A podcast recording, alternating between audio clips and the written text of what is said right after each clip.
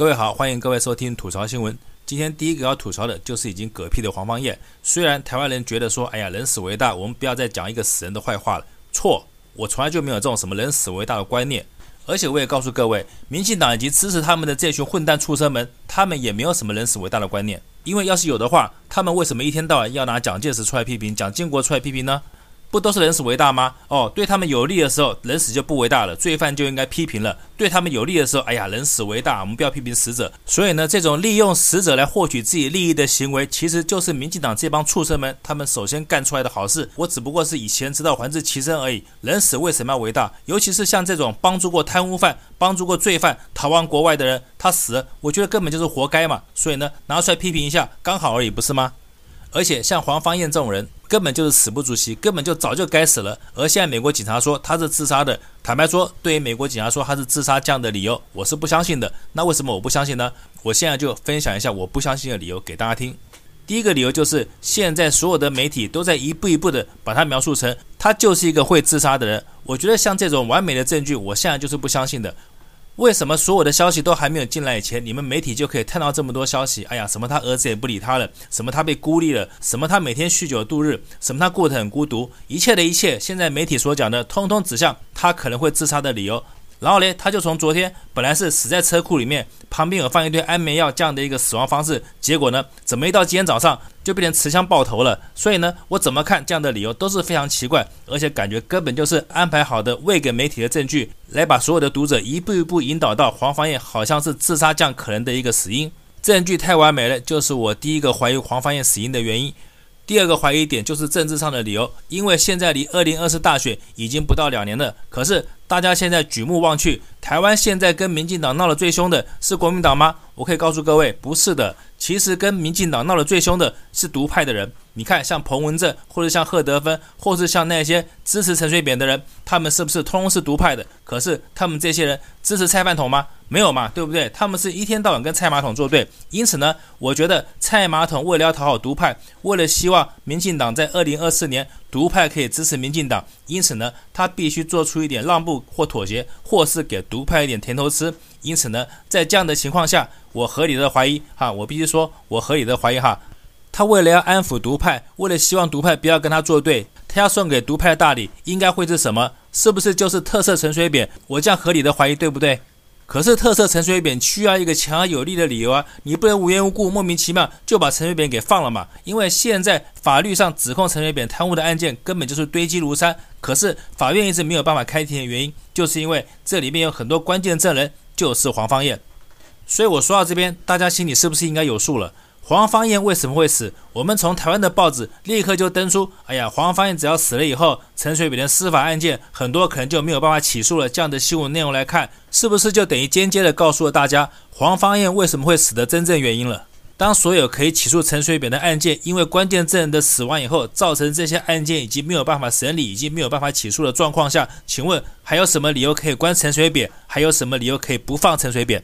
很多电影不是早就演过这样的情节吗？当很多老大被法院起诉的时候，那个关键证人的性命是不是就成了好人应该保护他，而坏人应该追杀他的目标？而且大家想嘛。举枪自尽与吃安眠药，请问哪一个比较好制造自杀死亡的假象？我相信各位要是多看电影的话，应该就知道答案是哪一个了。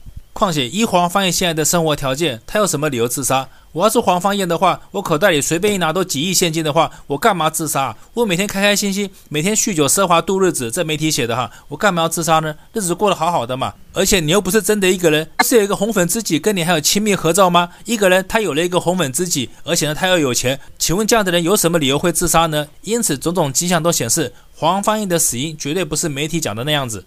而且退一万步讲，就算黄芳彦是自杀死的，我倒想问黄芳彦一句话，就是你在举枪自尽那一刻前，难道你没有想过，该自杀的、该去死的是你吗？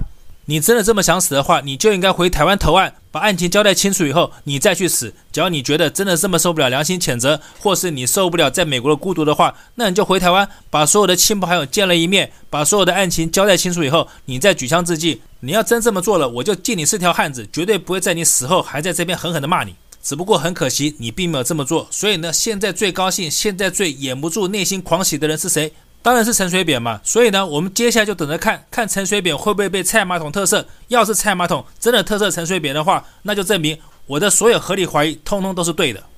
接下来我要吐槽的就是，最近有很多议员，他因为议员助理特别费的案件，他被送法办。可是呢，当我看到这些议员的党籍的时候，我不禁合理的怀疑哈，我再说我合理的怀疑，这些法院他们办案都是有分颜色的。为什么？因为大家去看这些议员的党籍就知道了。通通都是蓝军，为什么没有绿色的议员呢？我就不相信所有议员助理特别费有问题的人只有蓝军而没有绿军，因为像议员助理特别费这种事情根本就是制度上的缺陷。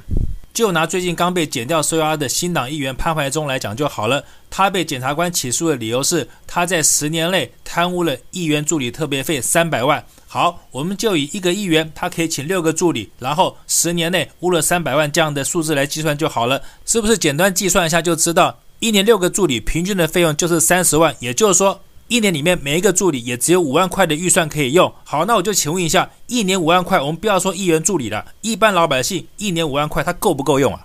当然，我必须声明，我这么说并不代表我支持潘怀忠他诈领助理特别费，而我要说的是。助理特别费这个制度，它本身就是有问题的。它的问题就在于，要么就是他预算根本不够，要么就是这个制度根本就是多余的，应该被废除。一个议员他可以请几个助理？我告诉各位，一个议员他可以请六个助理。那这个六个助理要帮他做什么？就是帮他打理这些选民服务，或是跑红白帖，或是帮他去提一些法案。其实说起来好像这些事情很轻松，可是做起来其实这些事情是非常困难的。我们不要讲别的。就拿红白帖来讲就好了。假如一个议员他的当选票数是两万票的话，我们把它除以十分之一就好了。就是只要有两千个人每个月都发红白帖给他的话，其实议员他本身的薪水就是不够的。所以呢，为什么台湾的议员会有很多弊案产生？就是因为我们整个选举制度以及整个选举文化根本就是一种很有问题的一种政治制度。不信的话，有种你们这些检察官就把所有蓝白红议员，不管你是什么地方民意代表，你通通把他的预算或是助理特别费，通通抓出来查，我就不相信有哪一个议员他是查不出任何毛病的。因此，我才合理的怀疑，为什么这次减掉大动作的用这样的一个制度上的缺陷来办蓝色的议员，其实最大的目的就是因为可能有一些绿色地方势力的议员，他们的新生代为了想要出头，所以呢不惜用这样垃圾的手段。来打击原来在地方上已经耕耘许久的蓝色的这些议员，而要打击这些蓝色议员，最好的办法当然是抹黑，要不然就是抹黄嘛。所以呢，我们现在看到很多的蓝色议员送法办，我还是合理的怀疑，这些人就是因为这样的理由才会被送法办的。要不然我们就等着，当这些议员的空缺名额空出来以后，后来递补上来的议员是什么党籍、什么颜色的人，就可以知道我的合理怀疑是对还是不对了。最后呢，当然要吐槽一下我们菜马桶，因为最近呢，他告诉大家说，我们一定要支持国片，也就是说，他是告诉大家说，我们一定要去支持国产拍的片子。其实呢，当你菜马桶讲这句话的时候，我就绝对不会去看国片了。为什么呢？因为一个骗子他所推荐的片子怎么能看呢？就这么简单的道理嘛。所以我才在这张照片的标题上写说，要我去看你菜片子所推荐的片子，不如我去看 A 片。而且大家可以去想一想，最近国片所拍出来的电影所得的金马奖，他们是什么样的一个数值，什么样的一个水准？明明我进电影院要看的是电影，结果呢，你给我看的是意识形态。明明我到电影院是想图个休息、图个放松、图个心灵上的解放，结果呢，你却给我悲情，却给我悲惨，却给我伪造出来的政治迫害故事。请问一下，我干嘛要花钱去看你们这些骗子所拍出来的片子呢？他妈的，人家这些拍 A 片的，好歹都是真刀真枪，很认真的把它拍完，人家都是玩真的。可是你们这些搞台独的，通通都是玩假的。你们要真的想独立的话，就麻烦你们去革命，麻烦你们流血，麻烦你们流汗，麻烦你们做点动作，而不要一天到晚只是去骗金马奖补贴的钱，去骗老百姓的电影票，来支持你们这些假台独，但是却是真骗子所拍出来的骗子。所以呢，真的要支持国片的话，就请你菜马桶滚远一点，因为经过你菜马桶所宣传的事情，一定要编很多特别预算，老百姓的口袋又要遭殃了。